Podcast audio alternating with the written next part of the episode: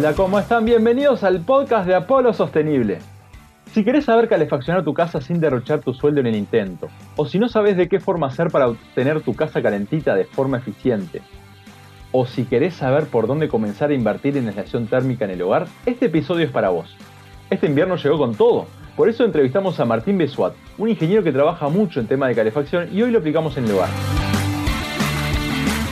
Este es el podcast de Apolo Sostenible, un podcast en el que compartimos hábitos para tener una vida más sostenible, dejar de preocuparte y empezar a ocuparte por el mundo que dejamos a nuestros hijos.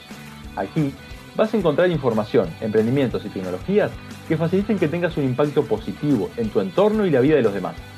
Mi nombre es Juan Echechuri y quiero darte la bienvenida al cuarto episodio de este podcast. Pero antes de empezar, quiero pedirte que si te gusta el contenido que te brindamos, nos ayudes a llegar a más personas compartiendo este podcast y suscribiéndote en Spotify.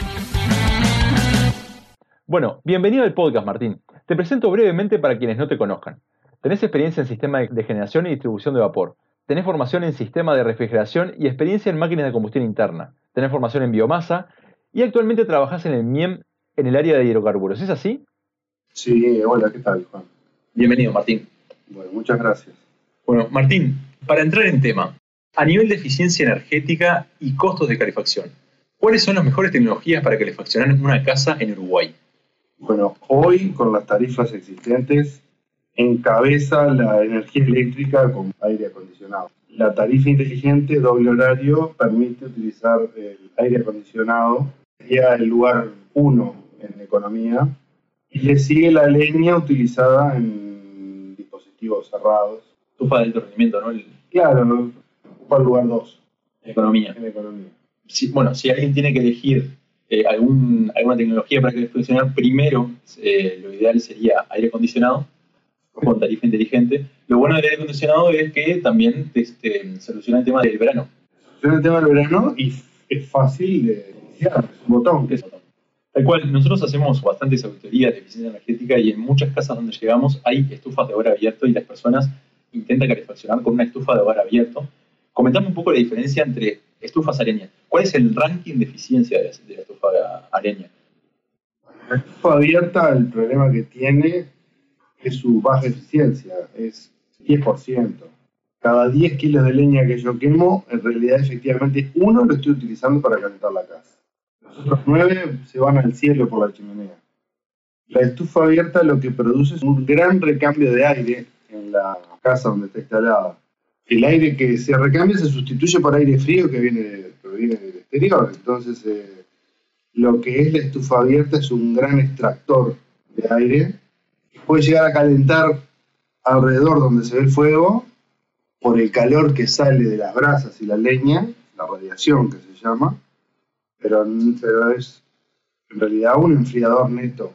Está entrando aire frío más de lo que entraría si estuviera apagada. ¿Y la diferencia entre eso y una estufa de a leña cerrada? Bueno, al cerrarla lo que yo hago es inyectar el aire necesario para la combustión, nada más muy poco en relación a lo que el aire que gasta la estufa abierta, muy poquitito. Entonces ahí sí, el rendimiento empieza a subir. Esos rendimientos de 80 o 90% son lo que decía de estufas de alto rendimiento. Sí. Vos decís que las estufas cerradas, simplemente, sin, sin ser de alto rendimiento, pueden llegar a, subir a 50, 60% de, de, eficiencia. Entonces, la comparación que hacías hoy, si vos eh, le das 100 kilos de leña, estás usando 50 o 60 para realmente para que Sí. eso es mucho más que el 10%, ¿no? Claro, puede sonar feo decir, bueno, pero yo estoy tirando 40 kilos. Las de alto rendimiento sí, lo que tienen es eso. Uno paga mucho más por el equipo, por el aparato, pero se supone que ese gasto lo recupera uno en el ahorro que le produce, ¿no? Porque, ¿qué pasa? También está el tema cultural, ¿no? Y no es necesario irse a otra tecnología. Puede ser incluso usar la leña, pero usarla con una tecnología mucho mejor. En varias auditorías que, hicimos, nos dio que el repago es de dos inviernos. De una estufa de alto rendimiento de más o menos 8.000, 8.500 kilocalorías hora, pónganle que calefaccionan 150 metros cuadrados con eso. Andan alrededor de los 700 a 1.000 dólares la estufa, los caños, instalación. Y lo que hemos visto que eso se repaga en dos inviernos, ¿no? En dos inviernos uno ya está cambiando la estufa y ahorrando bastante en leña. Bueno, y además también el, efecto ese que, habíamos hablado, ¿no? Que este tipo de estufas calefacciona y no, recambia tanto el aire. Y una consulta, entonces, para las personas que, bueno, con esto vieron que lo más económico es irse a aire acondicionado, entonces voy a optar por aire acondicionado o incluso ya tengo aire acondicionado. Eh, ¿Qué medidas de eficiencia energética pueden tener para, con el uso del aire acondicionado? La elección de la temperatura es la medida uno, digamos, en eficiencia. O sea, cuanto yo estoy, cuando yo estoy calentando con el aire acondicionado, cuanto más alta es la temperatura, el aire acondicionado va a salir más caro. La cantidad de energía o las kilocalorías a alta temperatura son mucho más caras. Si lo pongo a 29 grados, es mucho más caro que si lo pongo a 21. Que es más o menos la temperatura con la que estoy confortable. Mi cuerpo está bien.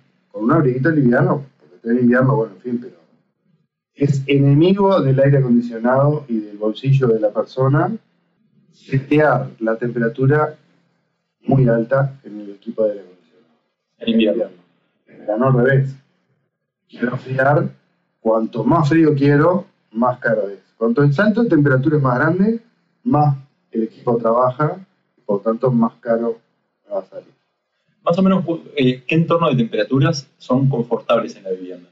entre 21 y 23 grados la temperatura de confort. Entonces, según lo que dijiste, eh, si yo estoy en invierno y quiero calefaccionar mi, casa con aire acondicionado, tengo que llegar a esos 21 grados. No, no, tengo por qué llegar a, los 23, a los 29, a los 30 grados. puede haber alguien, no somos todos iguales, puede haber alguien que tenga, sea muy friolento y bueno, querrá ir un poco más.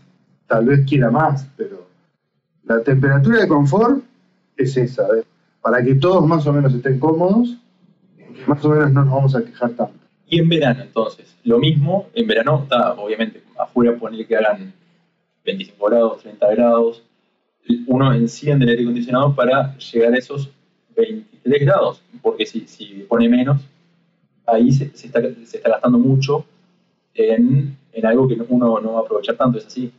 El aire acondicionado, al enfriar, y tener que saltar de 30 grados a 23 no es lo mismo que tener que saltar de 30 a 17.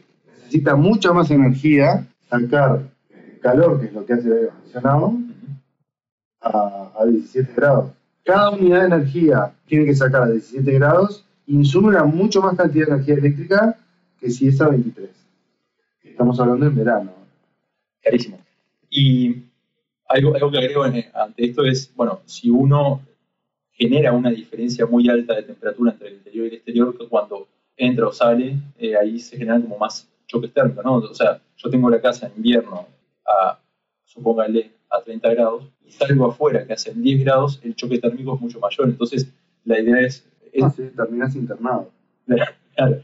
Entonces, ahí también aún mejora este tema de la salud en el uso de Bien, ahora pasamos a temas de aislación térmica.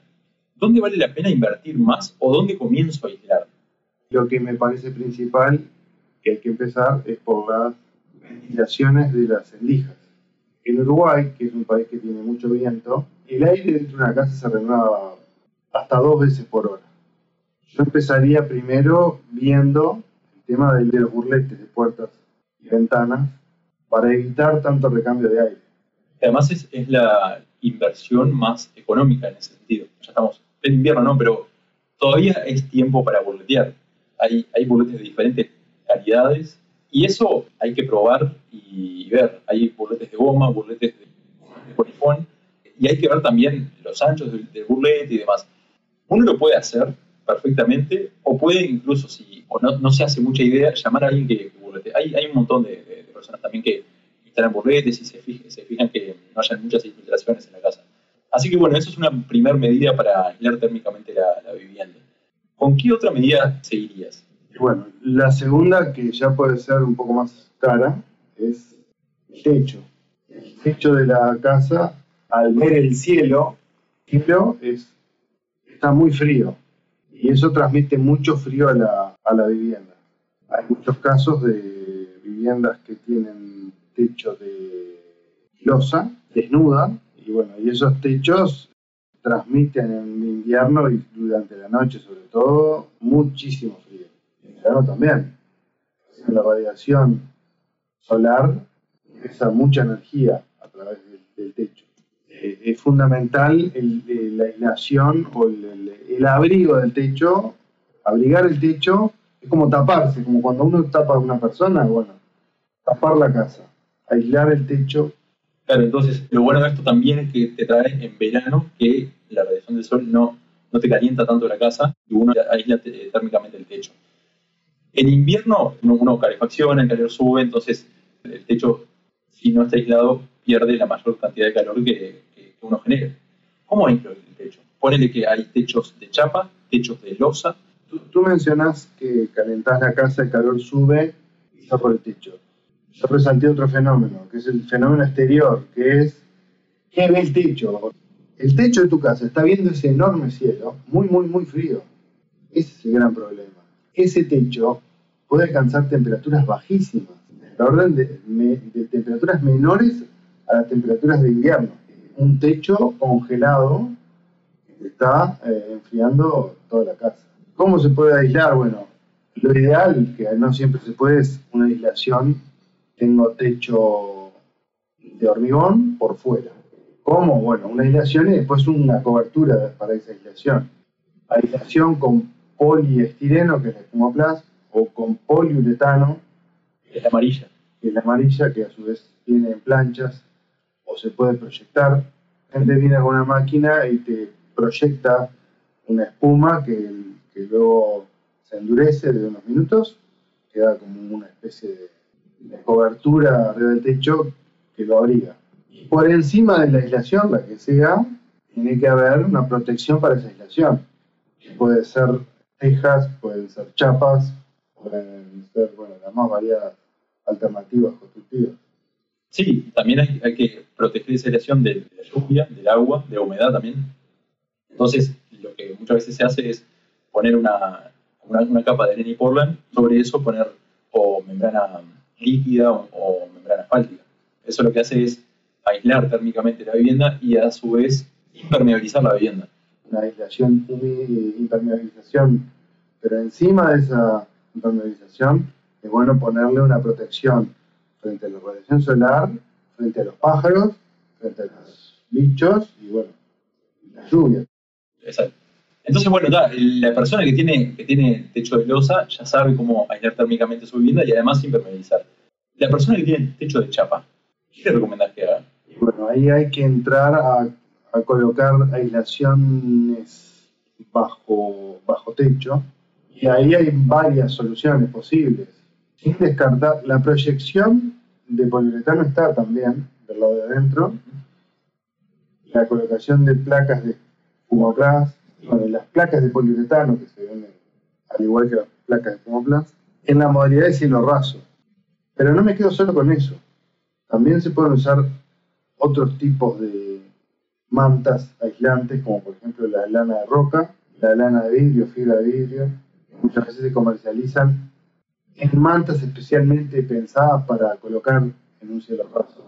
Y bueno, y hay que colocar muchas veces una aislación humídica, porque, eh, porque el agua en la casa, la humedad, termina yendo a los lugares más fríos. En este caso es el techo. Entonces, para llegar al techo, atraviesa la aislación, calor, pero el agua también. El agua destruye la aislación. El agua termina por liquidar las propiedades aislantes que tienen esa, esas capas. Entonces, necesito poner un cielo raso que esté por debajo protegido por una capa de nylon, vamos a decir, podría ser un film de nylon, que evite la migración de la humedad del ambiente hasta el techo de chapa, a través del aislante térmico. Entonces, eh, ordenando un poco de arriba para abajo, sería el techo de chapa, la aislación térmica de lana de vidrio, lana de roca, planchas de, de, espuma plaza o planchas de poliestireno. Abajo de eso, la famosa barrera de vapor que, se le llama, que es una, un, nylon para evitar que la humedad de adentro de la vivienda suba y ahí ya estaría pronto la aislación térmica de mi vivienda. Desde el punto de vista de la aislación, sí, después está lo lindo, feo, después eso hay que rematarlo con algo que quede raso. gustoso, digamos, para la vista. Si yo entro a una casa y veo un techo de nylon, no me va a gustar. Tal cual, también hay otras soluciones que cuando uno está eh, pensando en la construcción de una vivienda, o está eh, el isopanel, que es ya un techo que tiene propiedades autoportantes y además aislantes. No sé si quieres hablar del isopanel también. Claro, el, el, isopanel no necesita protegerse de la humedad porque es como un sándwich que exteriormente tiene metal y adentro el corazón es, plástico. Y ese sándwich en sí mismo, tú dijiste autoportante, ¿qué quiere decir esto? Bueno, que se soporta el peso propio y algún peso adicional que se le puede poner encima. Entonces se puede utilizar en sí mismo como la estructura de un techo. Y no es necesario agregar todas las capas que mencionamos antes, que ya tengo todo en uno, todo lo que necesito para el techo.